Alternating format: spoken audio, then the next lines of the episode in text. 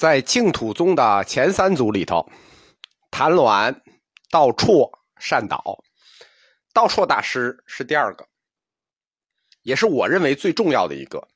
用八个字来评价他：承前启后，继往开来。首先，他并不是初祖谭鸾大师的弟子，他跟谭鸾没有任何关系。但是呢，三祖善导却是他的学生。就换言之，净土的前三祖里头，二祖和三祖是有直系师徒关系的，初祖跟剩下的人没有任何关系。谭鸾死后二十年，道绰才出生。就山西啊，是一个出净土大师的地方，庐山慧远、谭鸾、道绰，道绰他也是山西人，是今天的山西太原人。古代这个地儿称并州，我们前面说过那个大寺和风就是那个并州。他俗家姓魏，保卫的魏，这跟我们中国净土最早的有记录的那个信仰者，就是中国最早有记录的信仰者谁呢？叫魏公度，也姓魏，颇有因缘。道绰大师呢，他也是幼年出家，前三祖都是幼年出家，基本上都是十四岁，好像善导稍微小一点前三祖都是十四岁出家，少年出家。修行方法呢也一样，道绰大师也是读《大涅盘经》，从佛性论方向入手的，就是他们的学术方向也一样，并且就是我们前面说过，净土宗大德有很多开始就是根本不相信净土，道绰大师也是，他不信净土的，他是禅门的，在他四十八岁以前，道绰就没接触过净土，或者说接触了，他也不相信。呃，谭鸾是五十一岁接触的净土，道绰是四十八岁接触的净土。其实这就很说明问题。用这个年龄来看啊，我们中国的标准叫什么？叫知天命的年纪，对吧？三十而立，四十不惑，五十都已知天命了。他们在知天命的年纪，那你说这个人什么也不懂，什么不知道，什么不了解，对吧？洞悉人生，在知天命的年纪，大师们却都选择了净土。选择了净土信仰，这一点是很让人深思的。道绰呢，他在净土宗的宗师里头，或者说在净土宗史里头，属于不世出的天才，基本上可以讲啊，不世出。首先，他是无师自通型的，就道绰没有师傅，他是顿悟的。佛法顿悟无根器，佛学高下有因缘，什么意思呢？就是说这个人顿悟佛法。他不不需要，就是他可能是慧能不认字，他也能顿悟。佛学高下有因缘，这个人啊，先天他的学识这是有有因缘的啊，不是说佛学和佛法还是有区别的。很多高僧其实他们在佛学上的修为是很低的，但并不妨碍。自古以来啊，佛学这个东西学好啊，他不光是要努力，他要有天赋。但佛法的顿悟可不一定，对吧？你顿悟佛法，你可以完全没有文化，你甚至可以不认字，但佛学不一样。道绰就是一个自我成长起来的佛学大师。根据道绰大师自己的回忆录《安乐集》里说啊，就是说说他的学问来源。他说他的学问来源叫师从六大德，就是说他有六个师傅，但这六个师傅他都没见过啊。他读了这六个师傅的书：菩提流支、庞宠、道场、谭鸾、大海、法上。注意啊，没有提庐山慧远，说明庐山慧远的净土思想没有传世，不然以道绰大师这种博览群书的经历啊，他肯定是看了。他生于就是道绰生于公元五百六十二年，死于公元六百四十五年，僧寿八十三岁，在那个时代是属于异常高寿。他出生的时候就是公元五百六十二年呢。当时是南北朝的晚期，南朝是天嘉三年，北朝是保定二年，就是北周的保定二年，就当时这天下大乱的时候。但他死的时候八十三岁嘛，死的时候已经是这个贞观之治了，大盛世了。他死于贞观十九年，大盛世。这跟谭鸾大师又有不同。谭鸾大师是痛苦时代里孕育的痛苦灵魂，他那一生都活在一个痛苦的大时代里。但道绰大师不一样，他这个属于什么呢？叫生于忧患，死于安乐的人生。他是一个先苦后甜的人生。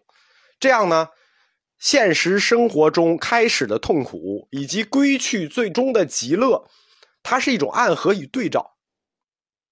可以说啊，也暗示着道绰大师他净土理想的一种隐喻。就是我们在讲佛学的时候，尤其是佛学史的时候，坚持一个方法，叫大佛学史观的方法。时代背景、横向的历史背景，这叫什么呢？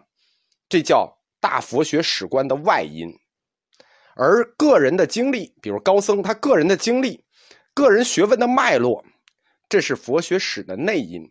在佛学上，任何一个命题、一个论点、一个人，都需要通过外因和内因两方面来看。只有综合了这个内因和外因，我们才能正确的认识某位大师的学说。这就是我在道错之前再强调一下这个大佛学史观去看待大师思想的这个方法。只有大佛学史观，你才能理解这些大师他们提出学说时候的动因、目标及形成逻辑。我为什么要在讲道错之前特意再强调一下呢？因为道绰大师他的理论有很多是超越性的，就是没有传统经典做依据，是超越性理论。所以我们只有了解他是什么样的时代背景下，他到底出于什么样的动因，才会提出这样的学说。就净土宗本身的学说来看啊，特别要强调大佛学史观。为什么呢？因为净土宗。它在佛教四框架里头属于佛教神学，或者说它主要部分都属于佛教神学，那它就是个宗教，而且它是以情怀立宗的，所以不透过佛学史观去看它的宗教情怀啊，我们就会用现代的角度看，说它迷信啊，它愚昧啊，它麻醉群众啊，我们要还原到那个历史时代去看，以情怀立宗。没有情怀，一个宗教没有情怀，你要智慧干什么？你要义理干什么？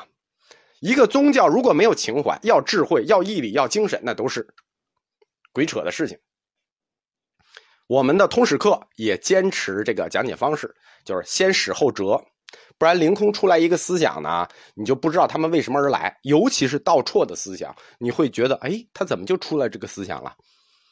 我们继续回来说道错。道绰他的出身是一位禅僧，这和谭鸾不同。谭鸾是四论师，道绰是禅师。禅师和四论师有什么区别呢？一个爱义理，一个爱精神，而他们两个都属于大乘教派。谭鸾四论师偏中观，道绰禅师偏唯识。中观和唯识是大乘的两个学派，一个叫大乘空宗，一个叫大乘有宗，这就是他俩学说出发点和学理这个学脉不同。谭鸾大师是少年天才，精通诸子百家，尤其精通的是道教，所以在谭鸾理论里有很多是以道入佛的。而道绰大师呢，十四岁出家，无师自通，师从六大德。那就是说，远师从六大德，而且这六大德中大部分是地论式。在南北朝时期，整个中国划为南北两个学派，北方全部是地论派，是以研究实地经论出名的高僧，比如庞崇、法尚、慧崇。所以，哎，实地经论这都是什么？这都是大涅盘经一系的，是属于佛性论一系的。所以道绰对佛性论有很深的研究，这点要特别值得重视。恰恰是因为道绰对佛性论的理解，导致他最后从禅宗转向了净土。因为一切众生皆有佛性，一切众生皆能成佛，这个佛性论的革命性理念影响到了道绰。既然一切众生皆能成佛，那到底应该用什么途径去成佛？这就是道绰一直在寻找的。道绰他接触接触净土宗思想的时候呢，四十八岁啊，本身已经是禅宗大德了。十四岁入佛门，那时候他入佛门的时间特别不好，为什么呢？他入佛门的第二年就是北周灭佛。叫三武一宗灭佛，正好他就赶上了灭佛。当时天下大乱，民生涂炭吧，呃，加上灭佛，你说刚刚出家就碰上灭佛，就这种命。但是呢，道绰是那种有天赋使命的人，就是有有有的人他是有天赋使命的，呃，一生颠沛流离，身遭患难，但是呢有理想，一直从内心思考着要救佛门。就他还不是说救众生，他第一步先要救佛门，佛门现在先救了，然后再救众生。这个我们常说那个文殊金句嘛，叫以大慈故不住生死，以大悲故不住涅槃。众生无尽，则度众生的誓愿无尽。道绰一生都抱着这个信念，一直到最后，就是文殊金句不是白说的，四弘誓愿不是白发的。我们说道绰就是这么一个带着众生任务来的人。隋朝的大业五年，公元六百零九年，道绰游历到了山西交城县的石壁玄中寺。那个时代，和尚有一个非常好的习惯，就是游学游历天下，无论哪个教派，都是游历天下。他就游历到了山西交城县的石壁玄中寺。这个交城县现在离太原呢五十公里，很近。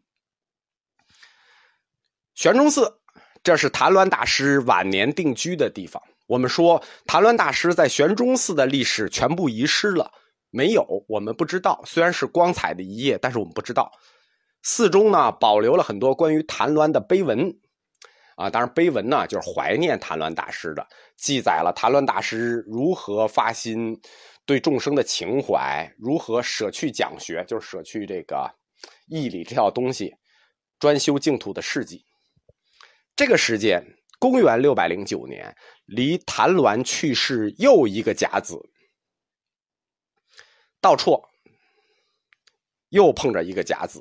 六十年，谭鸾跟慧远大师就离了一个甲子，道绰和谭鸾之间又是一个甲子。很多年过去了啊，石碑上很多碑文都遗失了，然后呢，就发生了一个典型的佛教文学影响信仰的故事。什么意思呢？就是一个佛教的文学故事，深刻的影响了一位高僧的信仰。在佛教的四框架理论里啊，历史、哲学、神学，其实真正最感人、最能发动人宗教情绪的是第四部分——佛教的文学与艺术，这才是真正能激发人类宗教感情的。据说道绰大师看到石碑上谭鸾的事迹以后啊，抱悲痛哭，深受感动，站不起来。在佛教文学里有很多特别感人的故事，都是真事儿啊。我在佛教诗词里曾经讲过两个，一个是法显西游，宁可西行一步死，不愿东回半步生，感人吧？净真法师投身直入龙宫去，要指惊涛浪拍天，感人吧？道绰大师这一次又碰着这么一故事，看到谭鸾的遗迹，受感动了。他本身就是一个佛学大师了，已经，那离真正的那佛法大师就差一步。佛学学理学通了之后呢，打通佛学和佛法的，其实就靠这一步，是什么呢？不舍众生的情怀。这个道绰据说抱着石碑哭的不能站立，就是顾城的那个诗嘛：“黑夜给了我黑色的眼睛，我用它来寻找光明。”谭鸾的这个事迹如黑夜火炬，一下就映出了道绰寻找一生的答案。就是救佛门、救众生的答案。事隔一个甲子六十年的时间，道绰就接过了谭鸾手里的火炬，继续照亮了净土宗的前路。宗教的力量，它有时候就是这样，它就是要给无助的老百姓在乱世里心灵的安慰。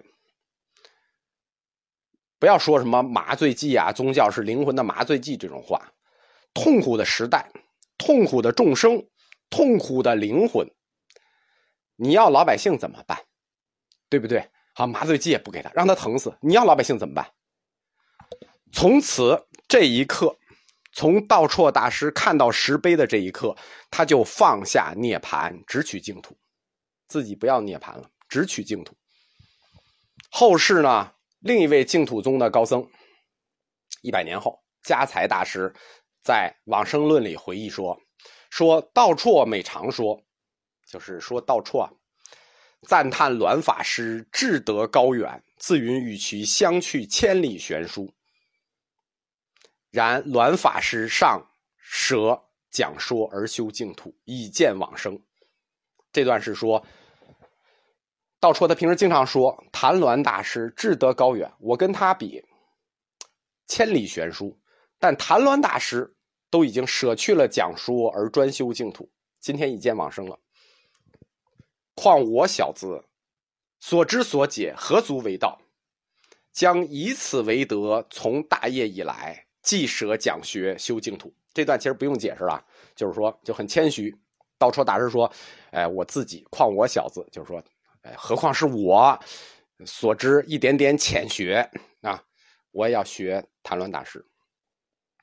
自此，道绰就在玄中寺附近先后开坛，为信众讲解净土三经各二百遍，日夜带领大家，就日常带领大家，经常一起念佛，口掐念珠，口诵佛号，据说响彻山谷。